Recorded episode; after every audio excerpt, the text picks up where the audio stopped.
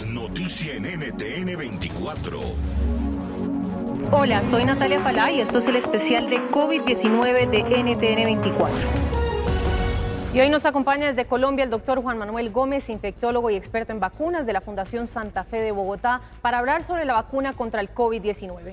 Lo mencionábamos hace poco y es que en un reciente sondeo en Estados Unidos reveló que solo el 50% de los estadounidenses estaría dispuesto a vacunarse. Lo cierto es que alrededor del mundo son muchos los que desconfían de las vacunas por las consecuencias que podrían traer para nuestra salud. Para entender un poco más del tema, le doy entonces la bienvenida al doctor Juan Manuel. Gracias por acompañarnos el día de hoy.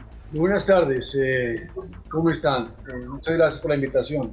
Bueno, comienzo preguntándole por qué tanto escepticismo y de cuáles posibles efectos secundarios de la vacuna podríamos estar hablando, porque eso quizás es a lo que más le teme la gente.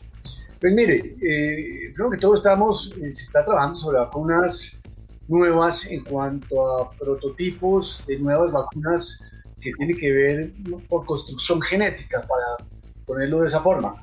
Entonces no estamos hablando de vacunas, lo más posible es que se cree que salga al mercado una vacuna de RNA, eh, pero ya no son vacunas vivas, ya no estamos hablando de eh, ni del siglo XX eh, ni del siglo XIX, donde salieron las primeras vacunas.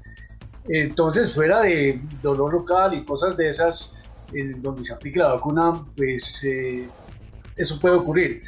Pero sin duda, una de las cuestiones que hace eh, los organismos internacionales, cualquier eh, compromiso con algún laboratorio dedicado a eso, es que lo primero que se sepa es que las vacunas sean eh, seguras y ah, bueno, hay una cantidad de interrogatorios en cuanto al servicio de ese tipo de, de vacunas. Una cosa es construir una vacuna para el sarampión, para la varicela, y otra cosa es construir manufacturar una vacuna eh, en un periodo de un año o menos. Parte de la desconfianza creería que también se debe a que esta vacuna contra el COVID-19 se estaría desarrollando aceleradamente y posiblemente en tiempo récord. Y lo cierto es que aún las investigaciones sobre el virus siguen estando en una etapa muy prematura para decir que a ciencia cierta conocemos el comportamiento del virus. En ese sentido, ¿existe algún riesgo para nuestra salud cuando hablamos de esas vacunas express, por así decirlo? Pues no sé si es la mejor terminología, pero es una vacuna en que todo el mundo dejó de, en este momento de, de, ah, de, hacer vacunas en otro sentido. Eh, pero sí es una vacuna, eh, este, estas vacunas dedicadas a una pandemia, llámese el ébola, por ejemplo. Y muchas de estas vacunas se han hecho express relativamente rápido eh, y algunas no se han alcanzado. ¿Por qué? Porque algunas no pandemias, sino epidemias se han ya controlado. Recordemos las eh, los brotes de este, de este virus de una forma similar, eh, parecido a este coronavirus en 2003, en el 2012, el MERS, el SARS, eh, ébola, Zika. Entonces, de nuevo, se insiste en, los organismos que finalmente van a trabajar en esta vacuna, en que lo primero es garantizarle al mundo que no se va a sacar al mercado una vacuna que ofrezca riesgos elevados. Siempre habrá algún efecto adverso, todas las vacunas, todas las medicinas lo tienen, pero se presume, y de hecho ya hay adelantos en lo que sabemos de vacunas contra coronavirus, debido a que ya se ha trabajado mucho en vacunas similares, como dije a principios eh, de este siglo. Me gustaría hacerle una última pregunta, doctor Juan Manuel, y es si puede ser efectiva una vacuna para combatir un virus que, según investigaciones realizadas por científicos en China, pues está mutando y cambiando constantemente.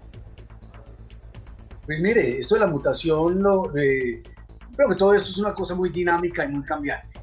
Lo que se diga hoy, o lo que yo diga hoy, o, Anthony Fauci, o quien sea, es una cosa que en una semana puede no ser ya eh, valedero pero se sabe, se sabe en este momento que ese coronavirus es relativamente estable. Ahora, fíjese usted, tenemos una vacuna para influenza pandémica, la H1N1, que es desde 2009, eh, pero todos los días hay que hacerle ciertos, no todos los días, todos los años hay que hacerle un, cambio por unos cambios muy pequeños genéticos, entonces no sabemos qué va a suceder eh, al respecto.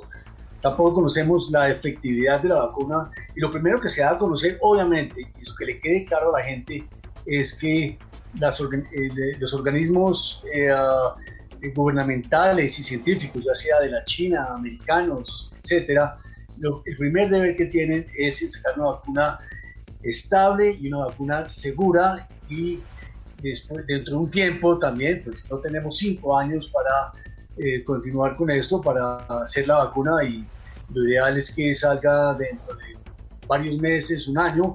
Y una cosa es que salga y a, quién se le va eh, a indicar esa vacuna y a qué población se va a dirigir. A los pagadores, a los, eh, al continente o al país que, que, salió con la vacuna. Eso es un reto que todavía no sabemos las respuestas al respecto. Pues quiero agradecer al doctor Juan Manuel Gómez por acompañarnos. Muchas gracias por su tiempo. Bueno, con mucho gusto y encantado de dirigirme a ustedes y sus oyentes.